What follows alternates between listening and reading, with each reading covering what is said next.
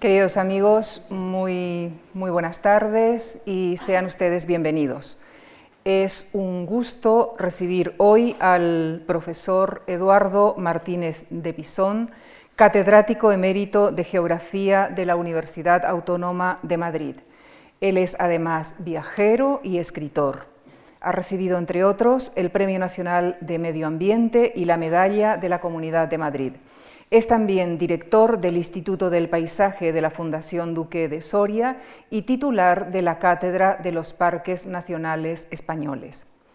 Autor de una amplia obra en la que abundan tanto trabajos científicos como divulgativos, su último libro se titula Viajes al centro de la Tierra, noticias literarias de Homero a Julio Verne en el que, como en otros anteriores, como el titulado La Tierra de Julio Verne, repasa el tema que hoy nos convoca, el viaje imaginario, el viaje fantástico, ese itinerario creado por, narradores que fabulan mundos y que, en opinión del profesor eh, Eduardo Martínez de Pisón, llevan implícita una parábola que el lector debe desentrañar. Les dejo con él, con Eduardo Martínez de Pisón, en la conferencia que ha titulado Viajes fantásticos y viajes imposibles, paisajes de una tierra literaria. Muchísimas gracias.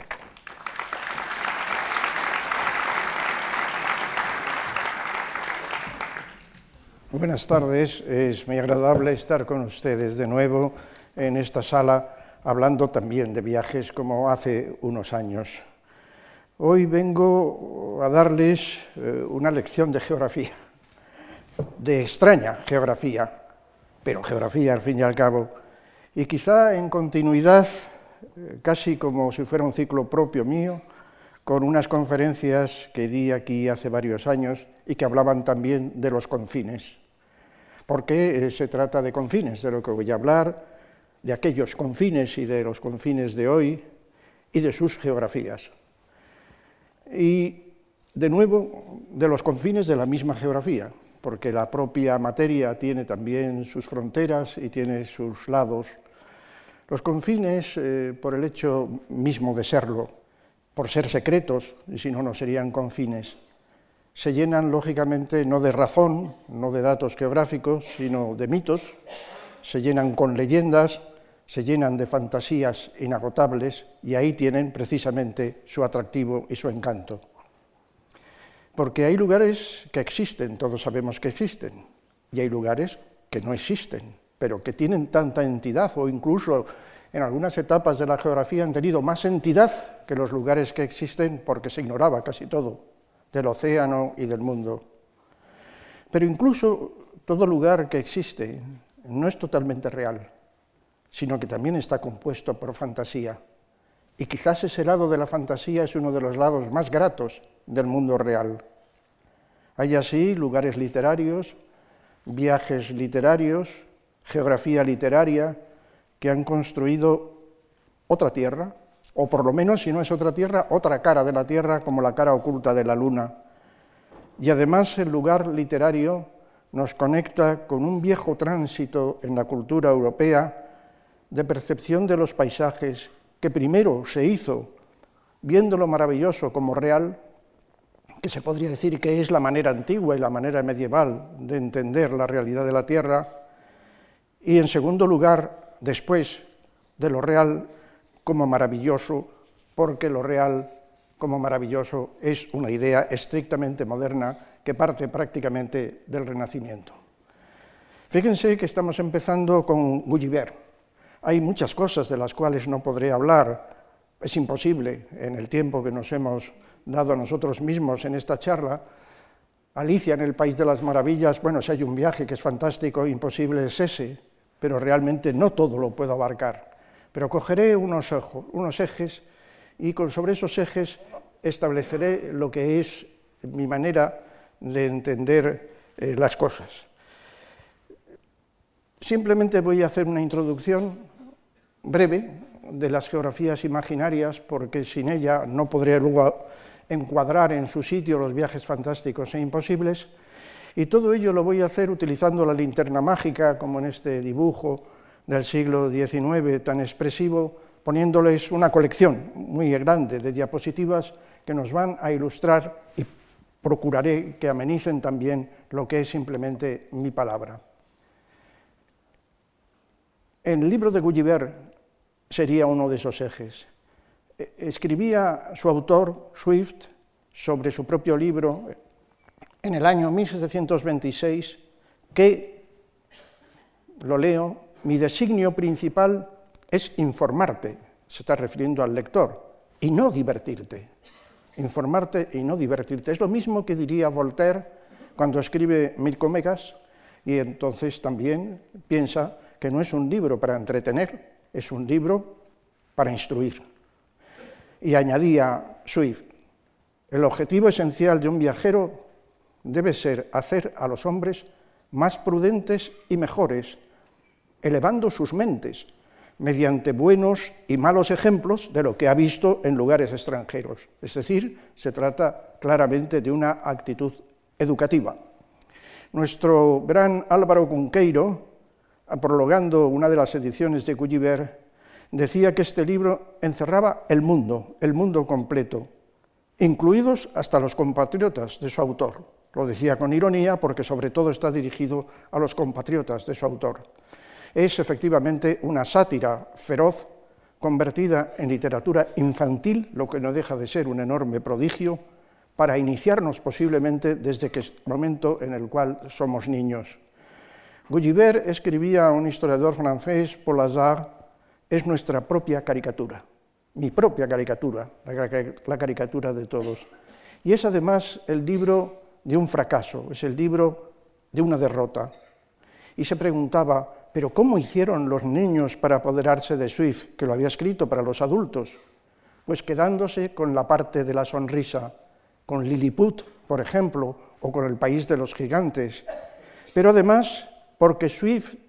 es fantasía para la inteligencia y hace del viaje movimiento, aventura, magia de lo desconocido, que prolonga los viajes más allá de los confines de la realidad. Esto es de lo que vamos a hablar. Y transforma esa realidad en maravilla continua. Y por eso Gulliver se ha convertido en el eje literario del viaje fantástico. Pero en la misma raíz de la cultura, en la misma raíz está Homero y está sobre todo Ulises o Odiseo navegando y siendo aconsejado por Circe para efectuar esa navegación procelosa y difícil de forma que pueda llegar al lugar de destino. Y cuando pasa por el lugar de las sirenas, tiene entonces que atarse al mástil, al palo mayor, precisamente porque si no sería atraído por ellas hacia las ondas del océano. Si deseas oírlas, sin embargo, le dice Circe, haz que te aten en la embarcación de pies y manos, y así podrás deleitarte escuchando a las sirenas, y en el caso de que supliques o mandes que te suelten, que te aten con más lazos todavía. De modo que, amigos que estáis ahí, átense a las sillas, porque vamos a hablar de muchísimas sirenas, o en lenguaje moderno, abróchese los cinturones, porque vamos a volar. De todas maneras, a partir de ahí, todo viaje es fantástico y todo viaje en nuestra literatura tiene la raíz justamente del viaje por los lugares imposibles. Pero si hay un sitio que ha atraído desde antaño, desde la época platónica hasta hoy y probablemente tiene por venir, ese lugar es una isla que nunca existió, la isla que no tiene lugar y por eso tiene su nombre, la isla de Utopía. La isla de Utopía es la isla sin lugar, como contraste con el panorama de lo que tenemos aquí y como contraste también de un ideal que probablemente no se alcanzará desde el momento en que lo escribió Tomás Moro. Ya digo que probablemente es también otro de los puntos claves del viaje que llega a crearse como eje también de la fantasía y del lugar inexistente en el mundo, pero atractivo justamente por eso de ser inexistente. Muchas islas se inventaron los cartógrafos Por ejemplo, la isla de Frislandia, que nunca existió y la pusieron en todos los mapas del Renacimiento, una isla que se encontraría entre Gran Bretaña, o mejor dicho, entre Irlanda y Groenlandia, y que despistó a navegantes por todos los lados porque efectivamente contaban las islas como un rosario que iban transcurriendo en el viaje a Occidente y con ella no salían las cuentas nunca.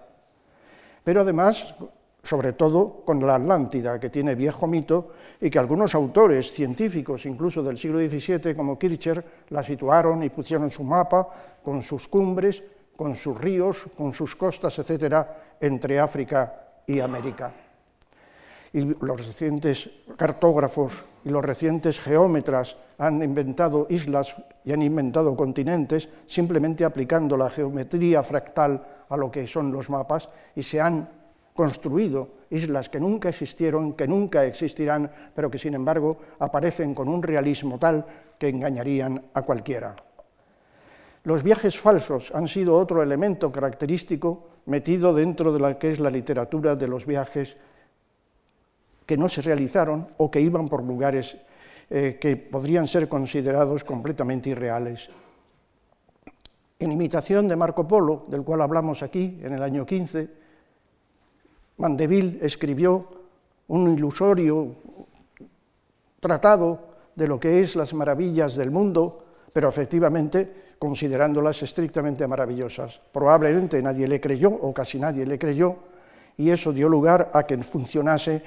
con un nivel, digamos, de cierta ética dentro de las publicaciones de lo que se podría llamar la geografía. Pero los mismos geógrafos se inventaron tierras. Hay geografías inventadas, sobre todo en el Renacimiento, como son las de los polos. Nadie había estado allí, nadie lo conocía, y sin embargo cartógrafos de la seriedad de Fineo o de la seriedad y de la enorme cantidad de divulgación que tuvieron los mapas de Mercator, los pusieron como si existiesen, incluso con letreros en los cuales se comentaba la presencia de climas bonancibles, de pueblos que los habitan, o se hizo un mapa de la Antártida que podría ser incluso, si no fuera por su enorme tamaño, de perfiles hasta verosímiles en la actualidad. Se hicieron mapas de alegorías, mapas absolutamente increíbles, como es este del año 1659, que es el mapa de la ternura, del país de la ternura, donde había un lago que era el lago de la indiferencia, o una ciudad que era la ciudad de la amistad, ríos eh, elevados todos ellos al nivel del sentimiento, para complacer justamente a lectoras de libros sentimentales de la época. Y se creó a lo largo de toda la historia, y pongo solamente algunos ejemplos, lugares absolutamente maravillosos que posiblemente uno desearía que existiesen para poder ir por ellos. Y pongo el caso del libro del secreto del bosque viejo de Dino Busati, que es una tierra inventada que despierta otra realidad de la propia tierra y crea un nuevo bosque en el bosque elemental que describiría un geógrafo o que describiría un botánico. los lugares las realidades físicas del planeta han dado pie, además, a la creación de mundos, a veces abstractos, como es el mundo de la filosofía, que han creado un mundo a partir, por ejemplo, de la montaña, un mundo en el mundo, que es realmente otro universo distinto a lo que es la montaña, pero derivado de ella, en el cual intelectuales de todo tipo han transcurrido a lo largo del tiempo en sus viajes teóricos por esas páginas y no por esos paisajes. O bien, en el caso de Liz, que en su Valle de Obermann lo que hace es seguir una literatura, el, el Obermann de Senancourt, para teorizar en música sobre ese valle y recrear lo que nunca existió a través de un arte que cumple con sus obligaciones respecto al otro arte, que es el arte literario. Tanto la filosofía como la música serían creadoras de mundos a los cuales también se puede viajar, pero que son viajes evidentemente fantásticos e imposibles. Y los mismos lugares concretos que están en la realidad tienen otro lado, que está posiblemente en un museo o está en una biblioteca, pero que también es una referencia que ilumina ese propio lugar o que lo hace doble en la percepción que puede tener no solamente un visitante, sino un lector. El Etna puede estar en Virgilio o puede estar en Hölderlin. El Vesubio puede estar en tantos poetas que lo trataron, pero sobre todo en Leopardi. Y concretamente el Ártico podría ser el Ártico de Frankenstein, ideado por Shelley, porque no lo conocía, evidentemente, y sustituyen o añaden a lo que es el Vesubio, el Etna o el Ártico reales con otros elementos que son característicos del ámbito estrictamente de la cultura. Y como es lógico, se crean también lugares para la ficción y sobre todo en la ficción viajera. Los viajes se convierten en una posibilidad para contar cuentos, para contar relatos y para contar incluso a veces parábolas morales y a partir de ahí se crean islas que no existen, como por ejemplo la isla misteriosa de Julio Verne o la fantástica y espléndida isla del tesoro de Stevenson, que son atractivas y cuentan más luego en la realidad de la cultura que a lo mejor las islas reales, que son tangibles y que están colocadas en los mapas. Y en ocasiones la ficción, igual que ocurría con Obermann y Liszt, la ficción crea otra ficción cuando se toma como hizo Julio Verne en el caso de la Esfinge de los Hielos, la Antártida o el mundo del Polo Sur a través de un relato completamente poético de Poe, las aventuras de Arthur Gordon Pym, en el cual eh, todo es fantasía, todo es poesía, pero que eh, un autor se permite en un momento determinado tomarlo como una guía veraz, como una guía verosímil, y ese verismo arrastra a un nuevo libro con unos nuevos protagonistas que gozan justamente de un mundo que nunca existió. La fantasía lleva a otra fantasía mayor y el viaje se vuelve completamente imposible. En otras ocasiones, con mayor o con menor acierto, el viaje imposible es un viaje ideal, puede ser incluso un viaje místico, es un viaje literario al extremo, pero es un viaje con una parábola moral, con una alegoría que lo que quiere contar es justamente un relato de carácter estrictamente religioso. Eso ocurre con el cuento de San Brandán cuando recorre el océano y va de isla en isla o tomando las islas eh, como seres vivos o los seres vivos como islas, o puede ocurrir en el caso magnífico de un poeta soberbio como puede ser San Juan de la Cruz, cuando sube al Monte Carmelo, y ese Monte Carmelo no es el Monte Carmelo que está en Israel, sino es el Monte Carmelo de su propia orden que lleva a la bienaventuranza y a la fusión y a la comunión con Dios en una cumbre que es estrictamente de carácter místico. Y eso puede derivar en muchísimas direcciones. Ya he dicho lo de San Brandán. San Brandán sobre un pez que toma por una isla es fantástico, pero existe también las islas de San Brondón como un, como un cuento final que se deriva justamente de la idea del peregrino. Pero ese cuadro de Magritte, del castillo en los Pirineos, con esa piedra voladora flotando en el aire, sostenida con un castillo ingente colocado en la parte alta, es toda una manera, evidentemente dentro de una tendencia del arte, de representar ciertas inquietudes del alma que solamente cobran espacio justamente a través de ese carácter pictórico. Y en ocasiones lugares que existen son sustituidos por un relato. Es el caso de multitud de montañas de Asia, que siendo montañas que se consideran sagradas, se convierten en lugares prohibidos precisamente para no perturbar al Dios que es esa montaña o al Dios que habita en esa montaña. El lugar es bello y se convierte precisamente por ser bello, por ser bello en la morada, en la mansión de, de la deidad que es protectora sobre los hombres. Y el relato entonces sustituye por completo a lo que es esa realidad. Y esto lo ha aprovechado extraordinariamente la ciencia ficción, que es la que más ha desarrollado el viaje fantástico por excelencia y a veces el viaje imposible, con cuentos a veces de trascendencia buscada y conseguida, como es en el caso de las crónicas marcianas de Bradbury. Marte ha dado y seguirá dando mucho que hablar. Y no digamos, en el mundo de los cómics es inagotable absolutamente, ya sea con Flash Gordon o ya sea con Tintín en su aterrizaje en la Luna, que casi fue una premonición del aterrizaje posterior real, todos ellos han desarrollado estas fantasías de los viajes como algo que justamente a través del dibujo es perfectamente expresable. Y Wells, cuando escribió La máquina del tiempo, hizo también el viaje fantástico y el viaje imposible a través de la historia. Se podía viajar hacia adelante y hacia atrás. Y luego ha tenido múltiples secuelas en el cine, en la televisión, lo ha tenido también en la literatura y hasta se hizo una película concretamente sobre la novela de Wells que se llamaba La máquina del tiempo. Pero sobre todo es el seguimiento de un sueño lo que ha contribuido más a lo que es el viaje eh, fantástico y el viaje imposible. Cada peregrino que va a Santiago de Compostela realmente hace un viaje inútil, no es un viaje práctico en ninguno de los aspectos, sea cual sea el motivo que le mueve. El peregrino que, va, que ha ido a lo largo del tiempo a Roma, o ha ido a Covadonga, o va a Compostela, está persiguiendo un sueño, está siguiendo lo que es la tradición de un sueño. Y quizá dentro de los sueños ninguno como viaje imposible como el sueño de Jacob, el sueño bíblico que le llevó por una escalinata por donde descendían los ángeles directamente desde el cielo hasta la tierra. Así que existen geografías que no existen, paisajes que no son accesibles, lugares fuera de control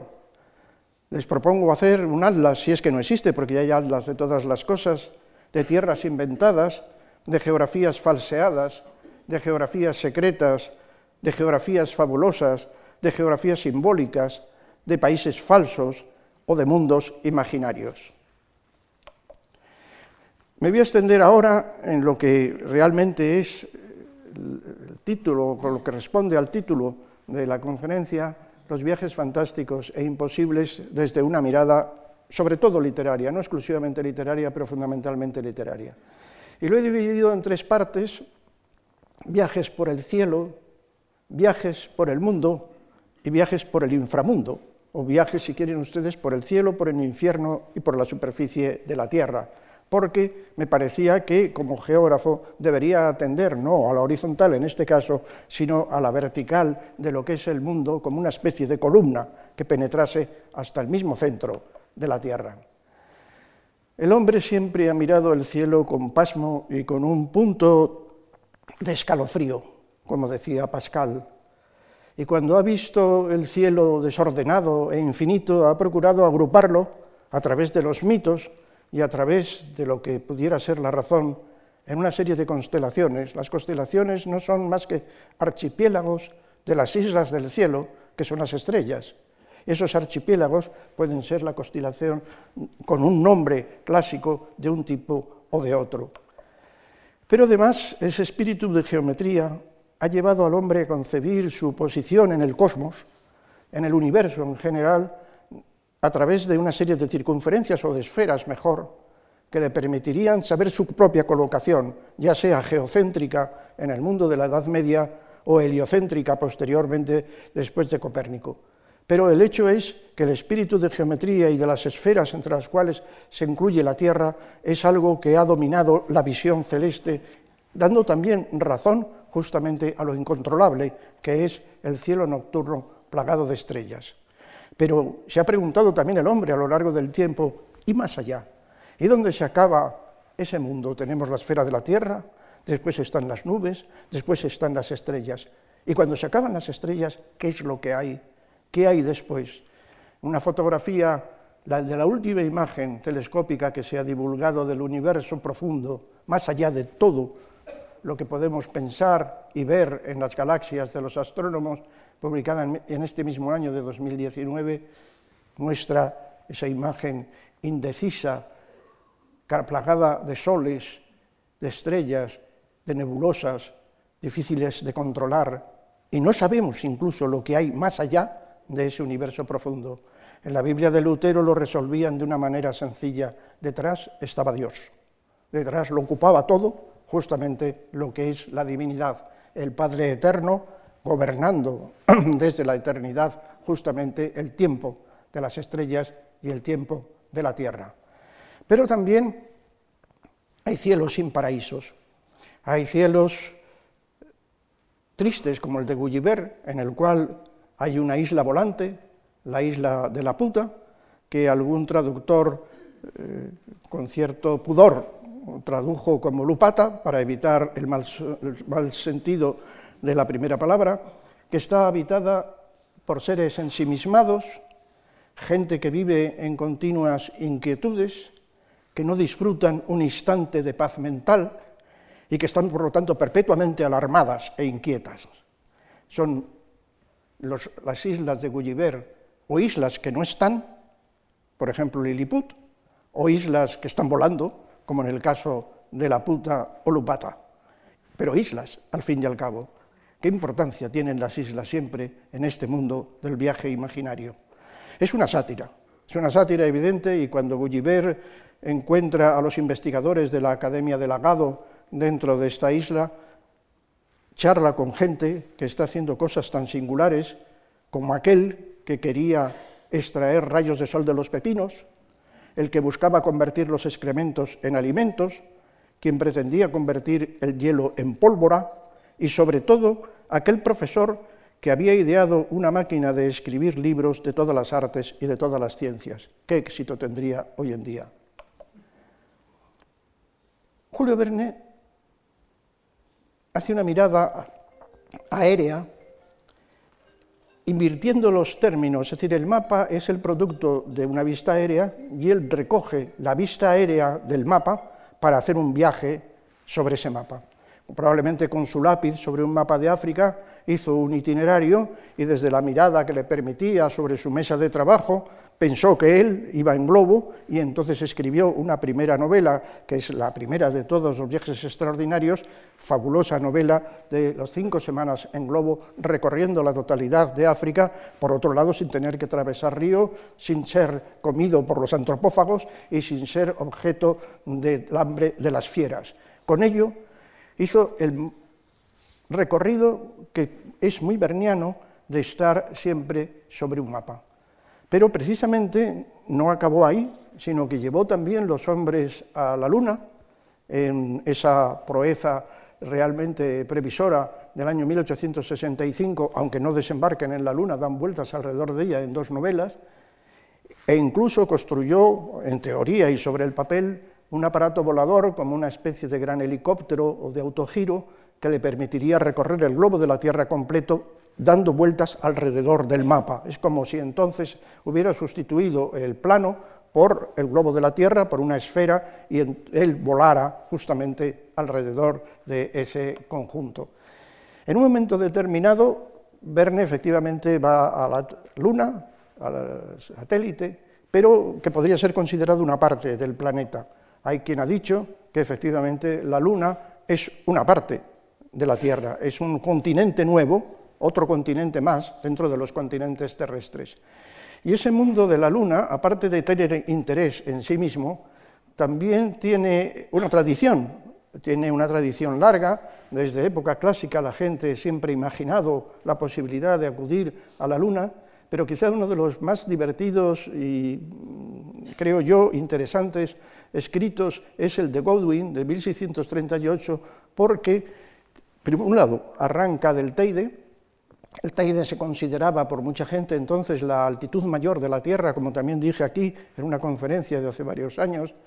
y montó una especie de tinglado extraño con aves migratorias a las cuales capturó para que efectivamente le llevaran por el cielo hasta la propia Luna.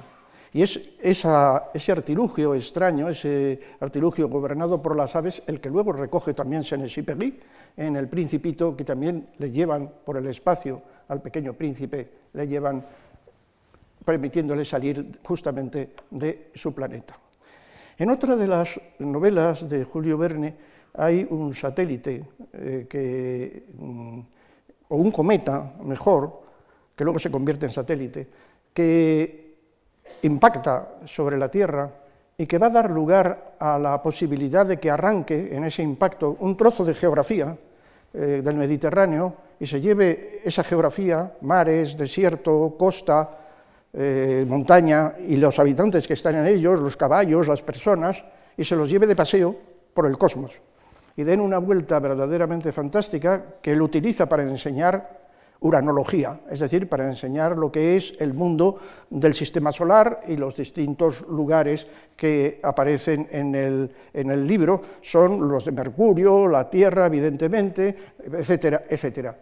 Y eh, cuando logran retornar después de ese viaje maravilloso y totalmente imposible a lomos de ese cometa, logran retornar a la Tierra y al punto del lugar de origen, eh, empiezan a ver la Tierra también como en un mapa. El mapa les aparece como un hecho real, el, mapa de hecho es la primera imagen vertical que tuvo el hombre o que tuvo el poderoso, el zar, que veía sus dominios y los veía en conjunto, como si estuviera sobre una nube, como si estuviera en el cielo. Eso se dice así en Boris Gudonov. Pero el mapa, que es la primera vista aérea, también puede dar lugar a mapas elaborados con intención, a mapas intencionales, se ha dicho. Y efectivamente, a mediados y a finales del siglo XIX, esos mapas intencionales aparecieron con muchísima frecuencia. Y entonces Verne se dedica a contar cómo es Europa desde un punto de vista ideológico prácticamente, transformando estos mapas caricaturescos, en los cuales, por ejemplo, en este caso, eh, se eh, ponía a Rusia como un enorme pulpo cuyos tentáculos llegaban a Turquía y al centro de Europa, y los turcos también, prácticamente llegando hasta Austria, eh,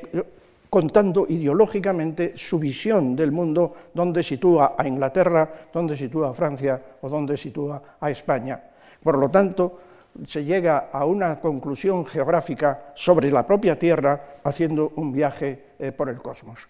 Pero si hay un viaje celeste maravilloso o de acceso al cielo maravilloso, es evidentemente el de Dante. Esa montaña que aparece detrás del poeta en forma cónica, como podría ser un volcán, es la montaña más alta del mundo, que se encuentra situada en el Atlántico y con toda probabilidad, puesto que se creía que el Teide era la montaña más alta del universo,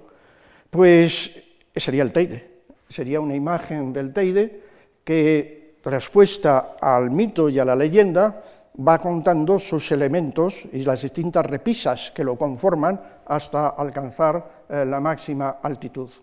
Y en ese sentido, podríamos permitirnos nosotros, se podrán permitirse ustedes cuando viajen a Canarias, ver el Teide, no como el Teide, sino como la montaña de Dante. En el infierno ya Ulises les había dicho que había una montaña altísima colocada allí, que le había llevado su navegación por los mar tenebroso y que estaba oculta por las nubes y más o menos borrada de la parte baja precisamente por la presencia de ese mar de nubes. Es exactamente lo que ocurre en la isla de Tenerife, en el octavo círculo del infierno, lo pueden ustedes encontrar. Allí llegan, después de atravesar el infierno, llegan Virgilio y Dante y se ponen a escalar esa montaña que es el purgatorio, para alcanzar en su cumbre el cielo. En la orilla del mar, como quien piensa el camino que debe seguir, emprendieron la subida desde la propia playa en dirección hacia el Teide.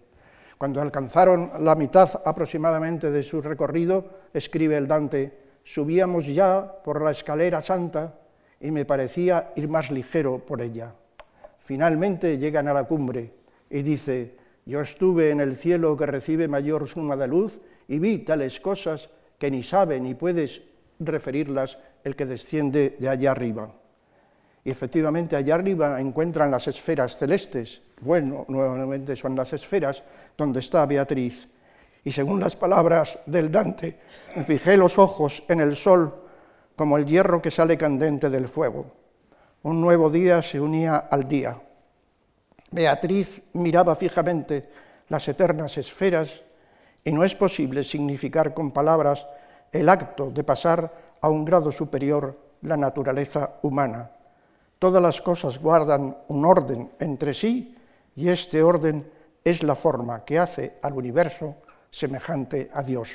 Es de una enorme categoría poética. Sientan ustedes esto, lleven la Divina Comedia cuando vayan a subir al Teide y lean estos párrafos allá arriba y se sentirán transportados y a lo mejor ven los círculos con los serafines, con los querubines o con los santos o con los beatos que contaba el Dante en ese maravilloso libro. Hemos salido, decía finalmente, fuera del mayor de los cuerpos celestes para subir al cielo, que es pura luz, luz intelectual. Esto es lo conseguido y esto es lo que transforma también los espacios de la Tierra. En segundo lugar, vamos a hablar de los viajes por el mundo. O ha sido lenta la posesión de una imagen del mundo, muy lenta. Las maravillosas montañas del Beato son imposibles, son estas montañas ilusas, pero son suficientes para que lo que el Beato quería expresar y para el Apocalipsis. No hacían falta las otras montañas, las montañas reales. Los paisajes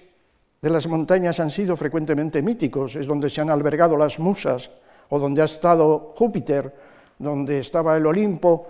y el ámbito de los dioses, o los dioses del Himalaya. Los paisajes fantásticos encuentran eh, a través de los mitos la realización de la explicación de lo que es el ámbito de una realidad mal conocida. Acabamos de decir la subida del Dante y la transformación de una montaña verosímil o posible en la leyenda a través de la idea religiosa del purgatorio y de la llegada al cielo pero también es la montaña de Petrarca, la montaña que le convierte, le reconvierte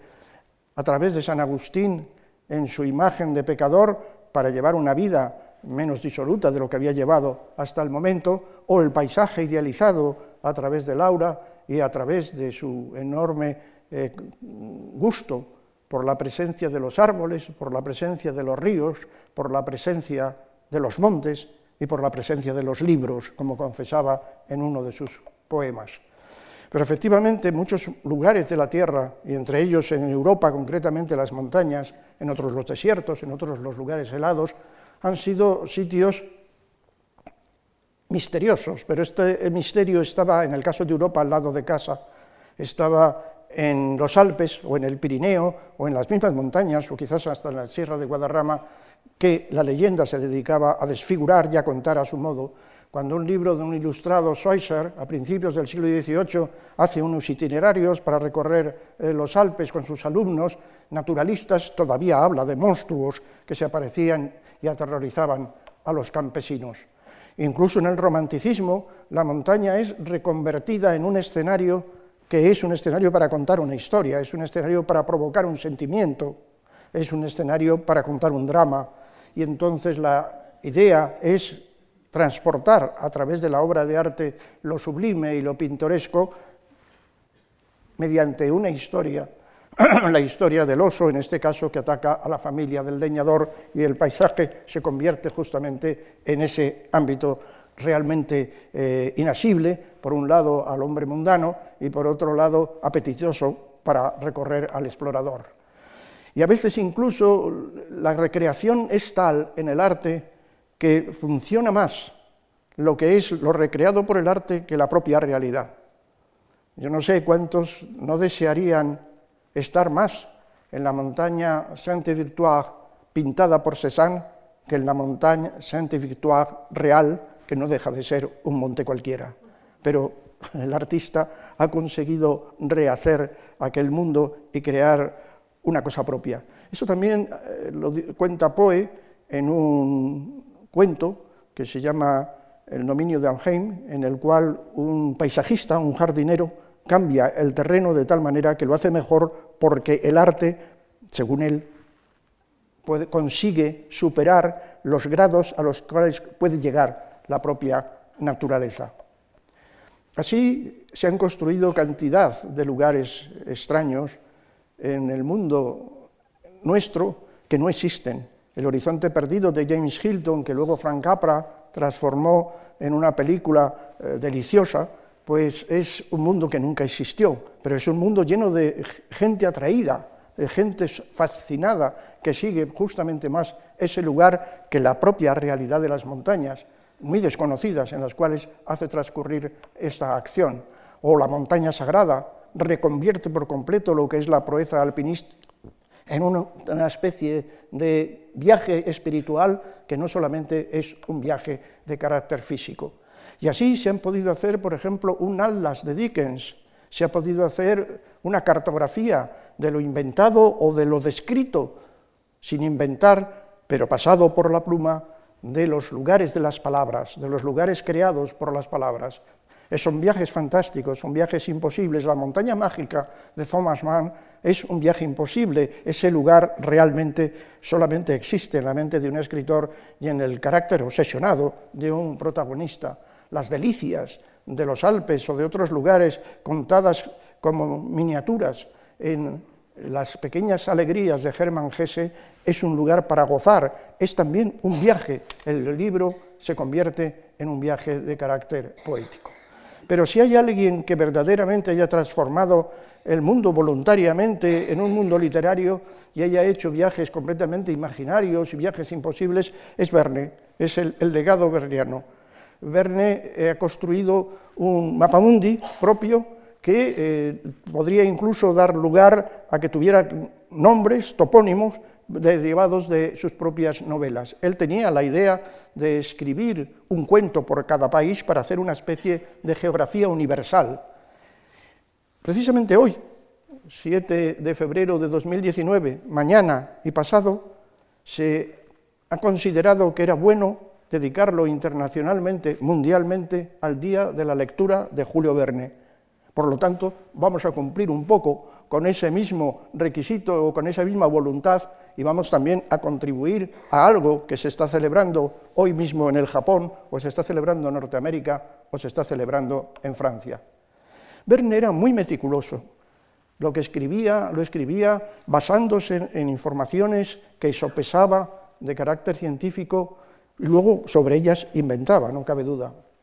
Esa caja de compases que aparece en la imagen es porque dibujaba en sus propios manuscritos el globo de la Tierra o los itinerarios o calculaba las distancias o incluso en esos viajes planetarios la posibilidad de acercarse a los satélites o a otros lugares del cosmos. Pero sobre todo en la literatura verniana hay un homenaje al mapa. El mapa está constantemente, o bien porque sirve de guía a los viajeros, o bien porque es una ayuda indispensable para salvar a un náufrago,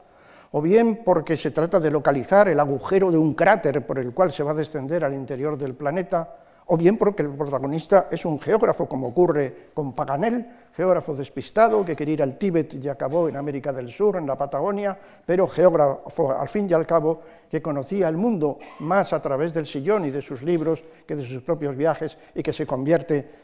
en viajero justamente en esa, en esa misma novela.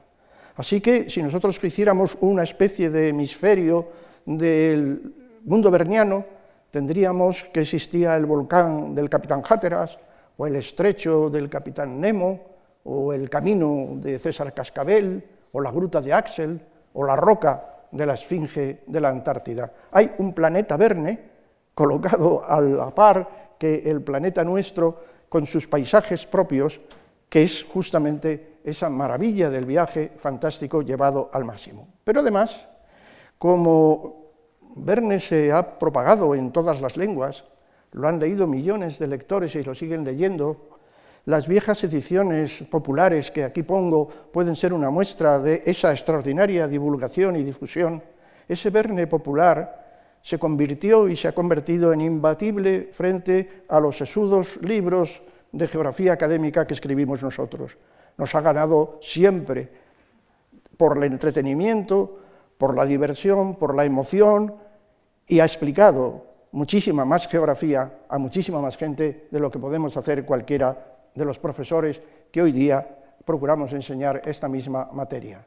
Y así inventó un volcán en el Polo Norte, al cual subió en plena erupción el capitán Hatteras, otro volcán más tranquilo, en el Polo Sur, al cual fue el capitán Nemo y plantó allí su bandera negra, volcanes que no existen. Hizo un viaje absolutamente fabuloso por el fondo marino con todas las peripecias y explicando dónde estaban los salmones o dónde podían estar las ballenas o podían estar las merluzas, con una intriga que parece casi inverosímil, y se inventó un personaje fantástico que es el capitán Nemo. El capitán Nemo, ese hombre voluntariamente marginado, que se llama a sí mismo Nemo, Nemo Nemenis, es el capitán Nadie, y que le recuerda en una de las comedias griegas, cuando Ulises es preguntado eh, por Polifemo, ¿y tú quién eres? Y dice, yo soy nadie. El capitán Nemo es Ulises reconvertido por Julio Verne en el capitán de su época, de su momento. Alguna isla la trajo de los mapas existentes y otras las dibujó él, se las inventó, como esta de la derecha, la isla misteriosa, donde estaba el volcán, las ensenadas, los lugares con arenas, los lagos interiores, las montañas, etcétera, para construir sobre ello el escenario de lo que iba a ser el cuento que quería relatar. Se inventó selvas donde se podría encontrar al eslabón perdido entre el hombre y el mono, muy propio de su época, en plena efervescencia de las ideas evolucionistas, el eslabón perdido o el hombre de Neandertal, tal vez que podía quedar refugiado, podía haber quedado refugiado en una de las islas africanas. Habló de volcanes, hizo bajar por las cavernas a sus protagonistas, habló de desiertos, habló de bosques, de témpanos, metió trenes atravesando un continente entero, manejó mapas y manejó el globo de la Tierra de forma constante.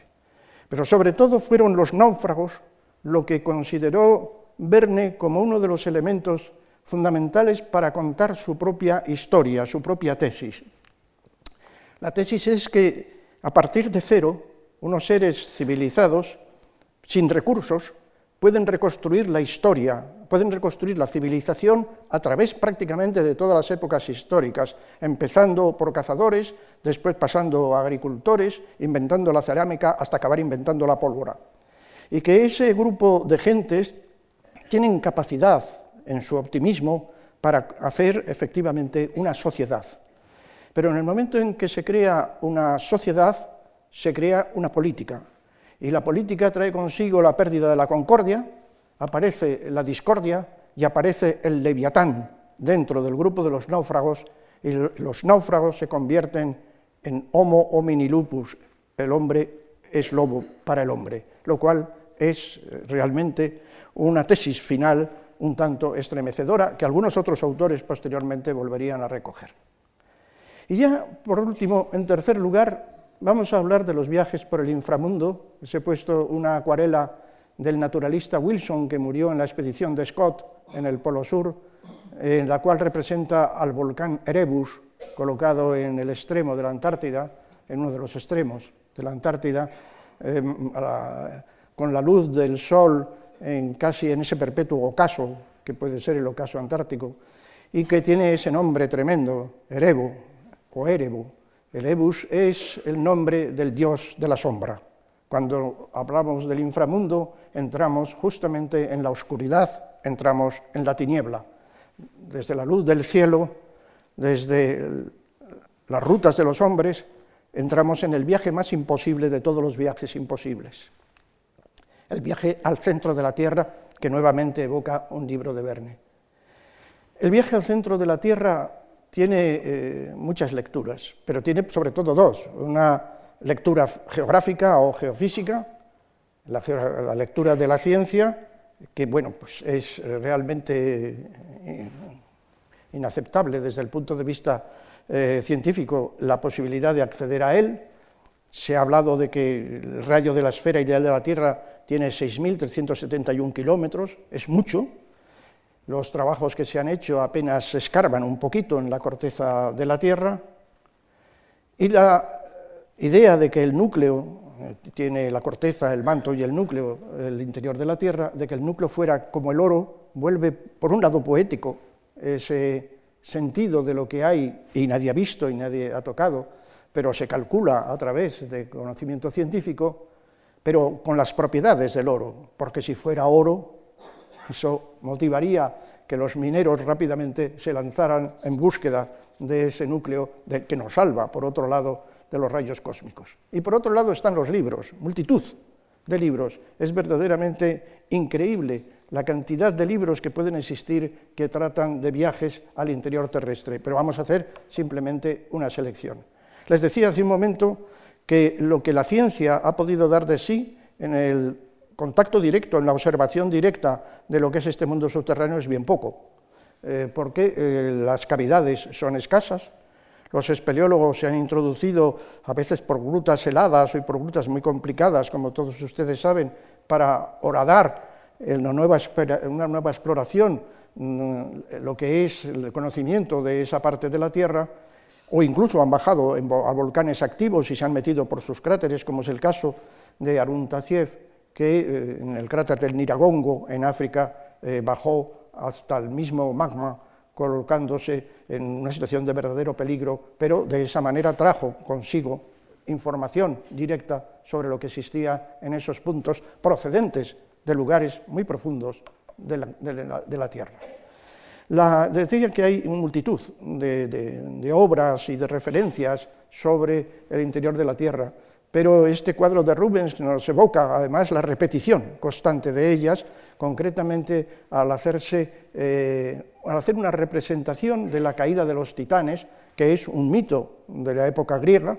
derivado de las luchas con los dioses del Olimpo y los problemas enormes que eso desemboca con eh, anécdotas verdaderamente terribles derivadas de esas sublevaciones feroces hasta que son enterrados en el inframundo, donde alguno, como por ejemplo eh, Polifemo, puede estar debajo del Etna y cada vez que se mueve, o Encélado también, eh, cada vez que se mueve produce las llamaradas del volcán. Así que este, este esta carga de la cultura clásica perdura a lo largo del tiempo, es representada pictóricamente y tiene como una trayectoria también que llega prácticamente hasta nosotros. El mito de Orfeo podría ser otro caso perfectamente claro. Hubo muy pocos que tuvieron billete de vuelta desde el infierno, que bajaron al inframundo y luego pudieron volver, porque el inframundo es el lugar de los muertos, y los vivos no tienen derecho ni a entrar, y si entran, no tienen derecho a salir. Y además es el lugar del pasado, por lo tanto, donde se pueden tomar noticias de lo que ocurrió en otro momento a través justamente de ese viaje. El viaje de Orfeo es un viaje tristísimo, es un viaje tremendo, porque va buscando a su amada y ésta no logra salir justamente del infierno, aunque él sí logra revolver a la tierra. Hércules también estuvo en el inframundo y volvió y contó sus cosas, incluso para algunas de las comedias griegas más conocidas. Concretamente, Ulises va a buscar a un geógrafo, no se fía para volver a Ítaca de los geógrafos que encuentra sobre la superficie de la Tierra y que están vivos, y entonces se lanza justamente hacia el interior del planeta para buscar a un viejo geógrafo que le puede decir cuál es el camino que debe seguir para volver a casa. Y Virgilio, en la Eneida, hace también una entrada, esta vez muy complicada, con una rama dorada y con la sibila que le, ayude y le acompaña, para que eh, visite a su padre, porque éste le ha llamado para decirle algunas cosas que filosóficamente son de gran interés. La Eneida es un canto fabuloso, de muchísima mayor envergadura que el viaje al interior del planeta, pero ese viaje es absolutamente esencial en lo que es esta magna obra de la época antigua.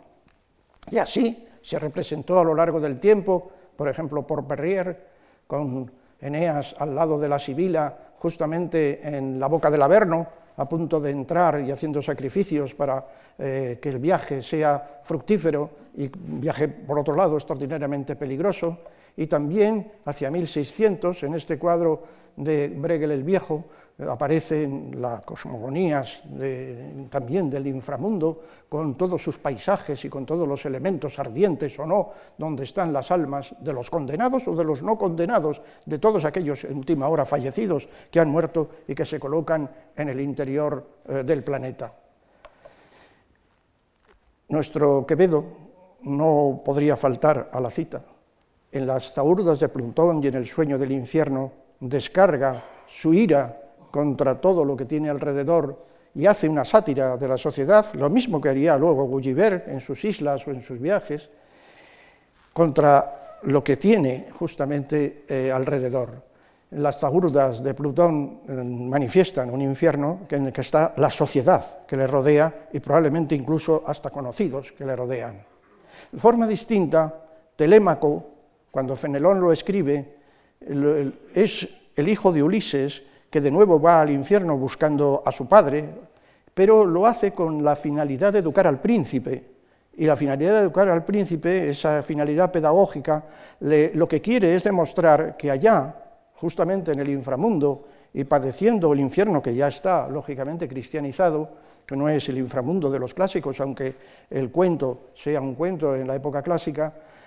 que allá en el infierno lo que hay son reyes, papas, obispos, nobles, que pueden haber sido malos o aparentar que han sido buenos en la época en que vivieron y sin embargo eran pecadores y eso les ha llevado justamente al fuego eterno. Así que de una manera o de otra se está utilizando para la conversión o bien para la crítica social al infierno como un lugar especialmente eh, horrible en el cual eh, se encuentran las almas pecaminosas. Y efectivamente, en este maravilloso dibujo del Beato de San Andrés del Arroyo del siglo XII, sobre el juicio final aparece el infierno en las cavernas de Plutón, ahí metido en el interior de la tierra y arrastrados por un demonio, papas, obispos y reyes, la élite eh, de lo que podría ser el mundo social de la época, pero que también son a última hora juzgados y pueden ir a parar a los tormentos del infierno. Cuando San Brandán, que antes mencionamos, hace su viaje por el Atlántico, en esta ilustración del siglo XV, eh, juega con los volcanes que visita, que probablemente son los de Islandia, con las vistas que podría traducirse como asomos del infierno. Las bocas, los cráteres de los volcanes, con las llamaradas que producen, que vendrían de un fuego central, estarían condicionadas por la presencia del infierno en el interior de la Tierra. Y así, cuando un volcán, al acercarse el barco, arroja una bomba en estado ígneo, que casi llega al barco, pero cae en el agua y no les pasa nada, creen ver, así lo dicen, que es un demonio que se encuentra ubicado en la parte alta del cráter, el que les ha arrojado esa llamarada con el fin de hundirlos. Pero además el propio purgatorio no estaba como Dante quería en la montaña más alta del mundo, en el Atlántico, sino que se ha visto también metido entre las llamas. El purgatorio popular es un purgatorio también que está, es hipogeo, está metido en el interior de la tierra y como esas, eh, esas almas eran susceptibles de redención, no así las del infierno, se pedía para ellas con, unos, eh, eh, con unas huchas en las cuales los piadosos arrojaban sus monedas para que justamente se liberasen, para que se rezase, para que se liberasen las ánimas del purgatorio y recogí de un cántico asturiano popular los siguientes versos que son perfectamente claros para indicar que esta geografía del purgatorio también se encuentra en el interior de la, llameante de la tierra. Si quieren saber, señores, lo que las ánimas pasan, metan la mano en el fuego y verán cómo se abrasan. Pero de nuevo surge Dante. De nuevo Dante es en la Divina Comedia el libro esencial del viaje también por el interior de la tierra. Toda la primera parte de la Divina Comedia de Dante es un descenso a los infiernos y es un descenso ejemplar para recorrer el radio entero de la tierra, alcanzar el trono de Luzbel, que se encontraría justamente en el núcleo terrestre, y salir por el otro lado, siguiendo una especie de diámetro, a asomar justamente junto a la isla del Purgatorio y del paraíso. Esta especie de tornado o de torbellino con que Botticelli quiso pintar el mundo expresado por Dante, la geografía expresada por Dante de la posición del infierno, el resto de las zonas amarillas sería la tierra, tendría ese carácter como de embudo y abajo en el final estaría colocado Luzbel. Y, como ven ustedes, está muy compartimentada por pisos muy definidos, que son prácticamente circulares, donde empiezan con los lujuriosos, siguen con los lotones, con los, los avaros, los herejes, etcétera, hasta el final, con donde están los sembradores de discordia y los traidores, y que le permite hacer un relato realmente dantesco, realmente impresionante y pavoroso de todo ese conjunto. Sin duda necesitaría a lo mejor una actualización ese mapa de Botticelli necesaria, quizá lo digo porque ayer un alto responsable de la Unión Europea decía que habría que añadir un compartimento nuevo para aquellos que habían inventado el Brexit. Doré ilustró la Divina Comedia de una manera eh, realmente emotiva y ha sido la imagen más conocida, no obstante, a pesar de, lo de Botticelli, que ha tenido ese mundo infernal intuido por Dante. Pero no solamente hay que llegar al centro de la Tierra, sino que toda cueva, toda cueva tiene un misterio y toda cueva tiene una magia y toda cueva tiene un dragón. Sin dragón realmente no hay cueva que valga. Toda cueva que valga debe tener su dragón. Y este maravilloso cuadro de Uccello, de la cueva fabulosa, con San Jorge matando al dragón y liberando a la joven pálida que se encuentra en el otro lado, y ese dragón absolutamente maravilloso, es todavía una especie de eje también de la totalidad de las representaciones mágicas de estas cuevas. Don Quijote, que estaba totalmente influido, como ustedes saben, por las lecturas de los libros de caballerías, por el Amadís de Gaula, por Tirán Loblanc, etc., y que también fue representado por Doré, rodeado por las hazañas de los caballeros de su alrededor, tuvo el capricho y el afán de bajar a una cueva, a la cueva de Montesinos, que se encuentra en La Mancha. Espantó grajos y murciélagos al pretender su entrada, se ató con una cuerda, lo descendieron por ella y allí tuvo visiones maravillosas porque vio a Montesinos, vio a Durandarte, vio maravillas como a Dulcinea dando brincos por un prado, a una criada de Dulcinea que le pidió seis reales y se los pagó, le pagó los seis reales, fantasma de espíritu tan práctico rara vez se ve, y está al alcance de la mano. Yo les recomiendo que después de esta conferencia vayan ustedes a visitar la cueva de Montesinos, aunque probablemente se decepcionarán porque no encontrarán a Durandarte, ni encontrarán a Montesinos, ni encontrarán al escudero que es el río Guadiana, en momentos eh, es el río y en momentos es el escudero que todavía guarda el sepulcro de Durandarte. Es una cueva pequeña que en este corte geológico que pongo a la derecha, hecho por Panchuelo en el año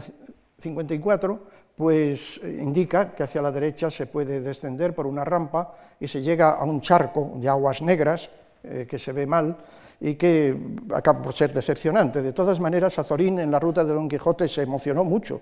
eh, viendo este charco de aguas negras y bajando al mundo literario de Don Quijote, porque vio más a Don Quijote que la realidad geológica que vio Planchuelo en este corte en la cueva quedó para siempre descolocada de lo que es la realidad geográfica para colocarse en otro ámbito distinto que es el ámbito de la literatura. En el siglo XVII, Atanasio Kircher, que era un jesuita,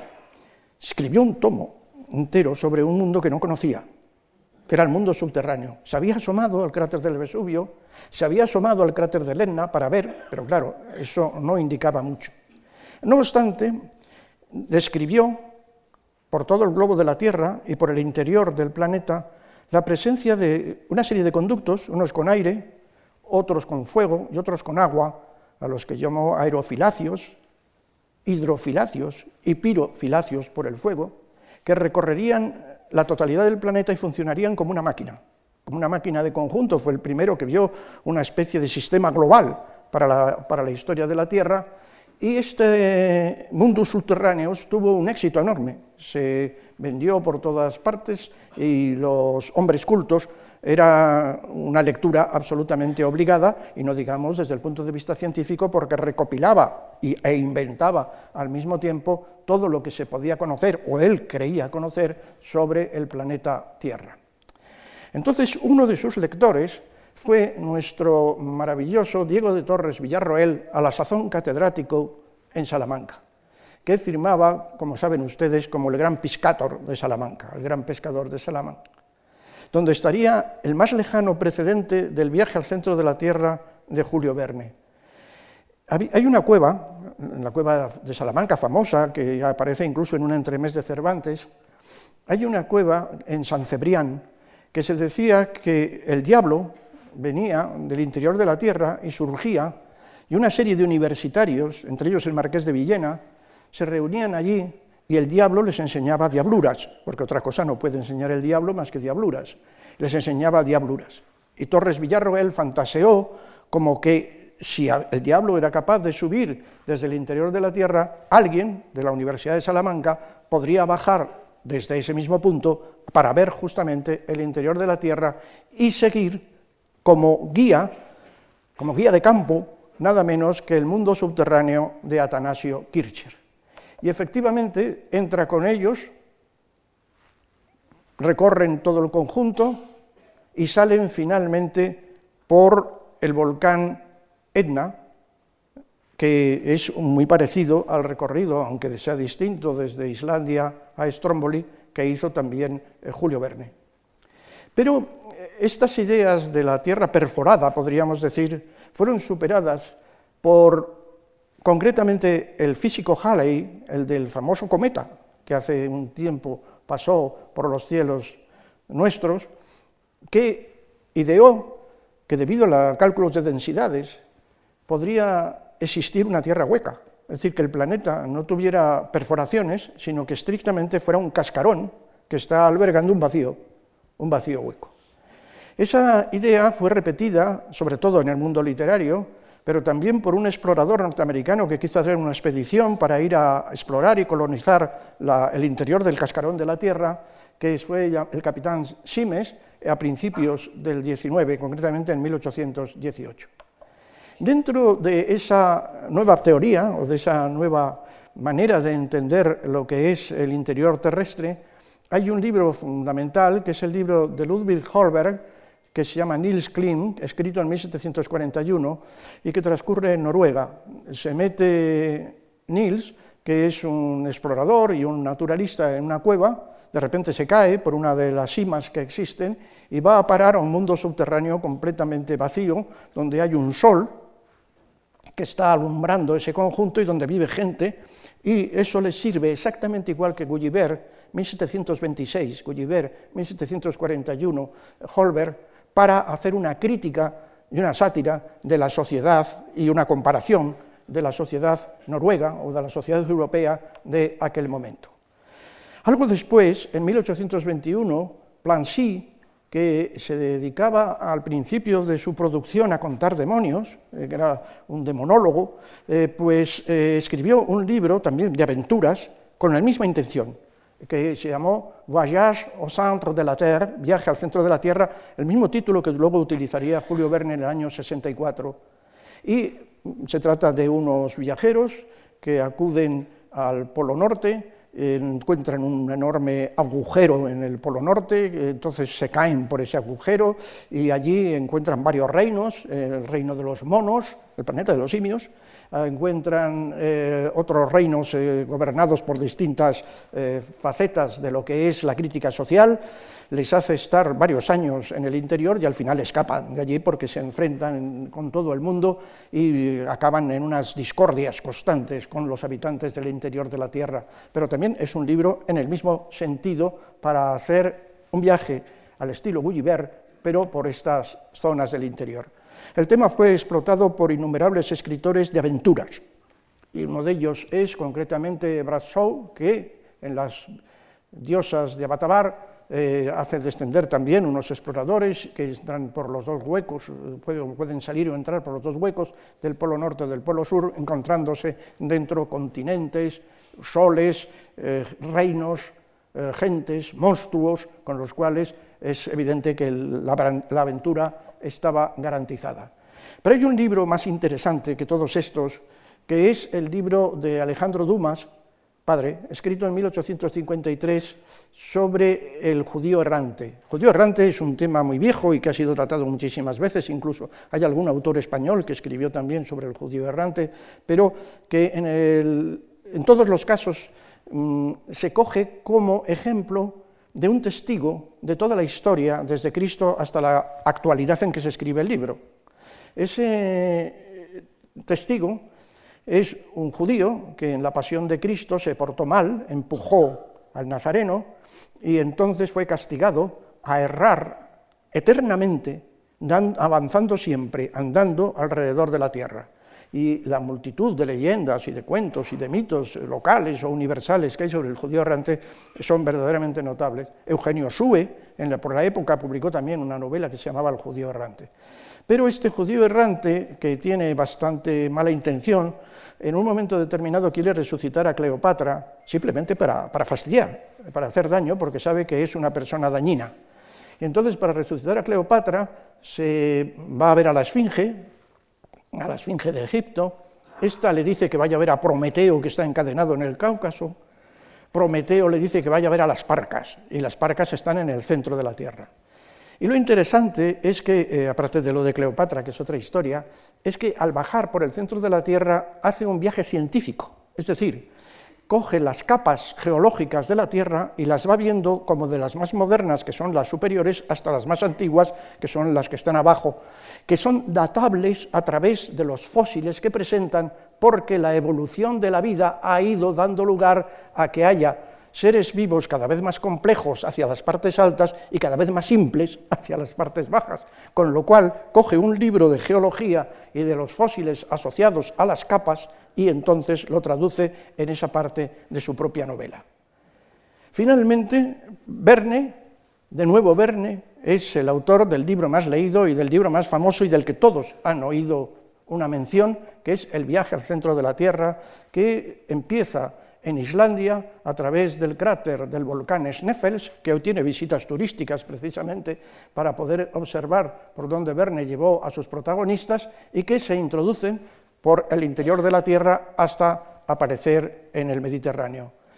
Hay un libro que se publicó dos años antes del de Verne, que se llama La Tierra antes del diluvio, que lo escribió Luis Figuier, es un libro que se divulgó extraordinariamente, se vendieron para la época, 1862, decenas de miles de ejemplares. Sin duda lo conocía Verne. Es más, tiene en sus guardas este corte geológico con un volcán arriba de, toda, de, todo el espesor de la corteza terrestre, no pasa más de la corteza terrestre, que es exactamente, cuando uno se fija en él con detalle, la guía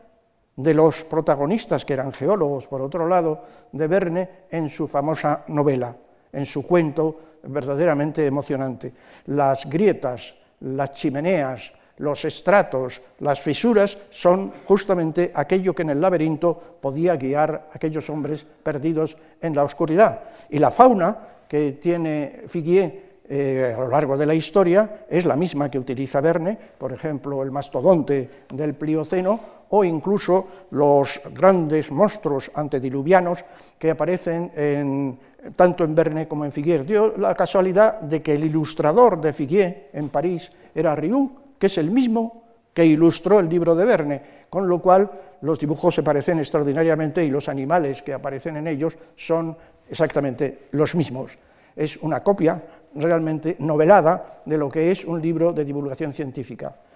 Verne hace la recreación de algo que estaba ya en la naturaleza, en el libro la naturaleza eh, de Lucrecio, y que eh, es que existieran lagos, o en los libros de Kircher, que existieran ríos y que existiera un mundo en el mundo colocado en la profundidad. Y al final hace también su pequeña lección de geografía cuando son vomitados, expulsados por el volcán Stromboli. Los protagonistas no saben dónde están.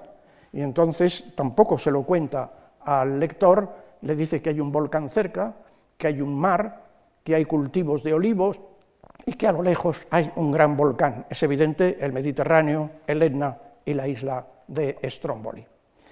Pero el mismo año en que se publica el libro de Viaje al centro de la Tierra, el año 1864, una eh, persona tan extraordinariamente poética como es George Sand, escribe también un libro delicioso que acaba en el interior de la Tierra que se llama Laura. Laura es un viaje en realidad al Polo Norte, desde Alemania, para ir a, esa fisura que puede comunicar con el interior de la Tierra. Tanto Laura como otros autores, por ejemplo Víctor Hugo en El mundo de Francia, fueron viajeros, fueron viajeros ocasionales, pero también eran un mundo artístico e intelectual extraordinariamente activo y nutrido, sobre todo en París. En este cuadro de Dan Heuser, Sand aparece rodeada por Dumas, Liszt, Dagul, Beethoven, eh, un retrato de Byron, eh, Rossini, Paganini, Víctor Hugo y hasta una estatua de Juana de Arco. Es el romanticismo puro metido en un solo cuadro. Y esas dos facetas, la faceta viajera y la faceta intelectual y artística de Sand, es la que va a dar lugar a este libro, eh, a esta novela pequeña, ya titulada con el nombre de Laura. Sand tenía como también una vieja deuda de gratitud con la naturaleza de su viaje en 1825 al Pirineo. Y una novela suya, eh, Lavinia, eh, se transcurre justamente en el Pirineo, pero aparte de, esta novela hay también cuentos de cuando era mayor que, son, eh, utilizan el Pirineo como escenario para contar sus propias historias. Y por otro lado estaba ¿Qué ocurría con el Ártico? El Ártico estaba cerca, pero era un mar desconocido, era una de las pocas cosas que quedaban cerca de Europa que fueran verdaderamente desconocidas. El Ártico era un misterio. En el Ártico se podía suponer que existía ese gran agujero que llevaba incluso al interior de la Tierra. Hubo alguna expedición francesa que no llegó muy lejos, pero que dejó un libro maravilloso de, en estampas sobre ese viaje al Ártico, e incluso científicos alemanes, como el cartógrafo Petermann, especularon con que eh, podría existir un mar abierto, sin hielo, que pudiera dar lugar a la navegación hasta el mismo Polo Norte. Entonces se ignoraba si había un continente que prolongase, por ejemplo, Groenlandia hasta el mismo polo, eso lo utiliza Verne también en otra novela, si habría una banquisa, como efectivamente hay, cubierta por hielo, o era un mar libre. Y dentro de esas posibilidades, que se atenuaran las temperaturas de tal manera que hubiera una especie de Edén boreal, una especie de mundo hiperbóreo, que volvemos otra vez al mito clásico, o bien que hubiera una especie de reino de Tule, colocado en esas latitudes, que también había utilizado Plancy en su viaje al centro de la Tierra, que dieran lugar a una especie de, mm, de circunstancias beatíficas para la fauna, para la flora y para el hombre en un mundo que todos sabemos que es tremendamente inhóspito.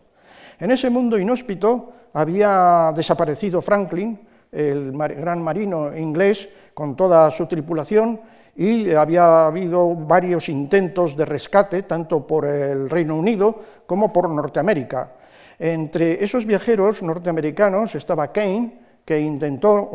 buscar a Franklin sin encontrarlo, y que después repitió dos expediciones eh, con la idea de llegar al Polo Norte. Y llegó muy al norte, llegó prácticamente más allá del glaciar de Humboldt, navegando, y algunos de sus exploradores que lanzó hacia la zona norte de Groenlandia le confirmaron que efectivamente el mar estaba libre, lo cual evidentemente era una gran fantasía. Y utiliza entonces George Sand el relato de Kane en el Ártico para hacer su propio relato de la subida de sus exploradores que van hacia el Polo Norte en busca del Edén Boreal y en busca justamente del gran agujero que puede comunicar con el interior hueco de la Tierra. Ese interior hueco de la Tierra eh, había producido una alucinación en uno de los protagonistas que había visto en una geoda que se había roto en su taller de cristalografía, una geoda pequeña que cabría en una mano, un paisaje en el interior de la geoda.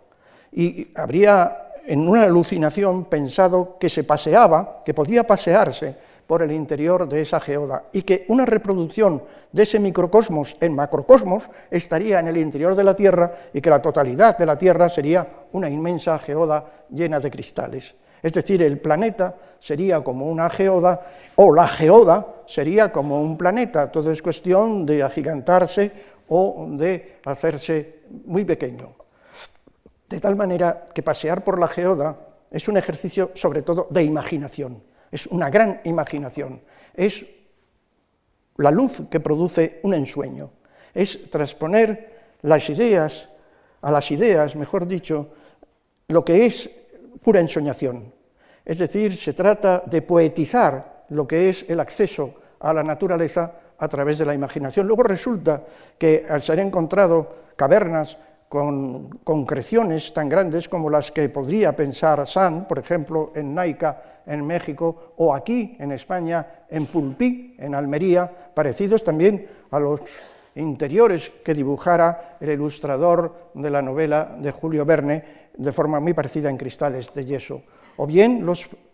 astrónomos nos están lanzando hoy las ideas absolutamente imaginativas y poderosamente poéticas de que pudieran existir planetas totalmente de zafiro o estrellas de cristal en exoplanetas o en enanas blancas, que podrían ser una especie de remedo de lo que es el planeta Tierra de otro modo en ese mundo. Con lo cual las fantasías adquieren incluso hasta un elemento de realidad a través de la ciencia actual. Pero además y sobre todo hay otra idea, otra idea fundamental, que es que esa geoda estaría compuesta no solo por cristales de cuarzo o por cristales de yeso, sino por gemas, estaría recubierta de alhajas, sería todo como el, el cofre de las joyas que se abre la tapa y se mete dentro. Y esto despierta en un personaje de los que existen allí, es un mercader mal encarado que procede de Oriente, la codicia, y se vuelve un minero que lo que busca es la explotación. De modo que junto a la sabiduría y a la imaginación como motor de acercamiento a la naturaleza, y también es una lección de carácter moral que podemos aplicar incluso hoy, está el poder del enriquecimiento y de la codicia, de la explotación de lo que es el planeta. En suma, George Sand utilizó los paisajes como símbolos y los símbolos como paisaje. El viaje que ella eh, hace realizar a sus protagonistas es un viaje extremadamente imposible y extremadamente imaginario, porque es un viaje a través de la alucinación, a través del ensueño, y los paisajes que recorre, por lo tanto, son absolutamente irreales. Es el símbolo de lo imaginario mostrado como paisajes. Y a mí lo que me parece más bello de todo es que al final de este recorrido hemos visto que la geografía también puede ser imaginación. La geografía puede ser entendida como imaginación, que es la gran lección de geografía que yo les quería decir. Y en fin, señoras, tras esta estancia en lugares tan estupendos como Lilliput y otros, únicamente les hago una recomendación. Tengan cuidado al salir y miran al suelo, no vayan a pisar a alguien, porque todos somos Gulliver. Muchas gracias por su atención.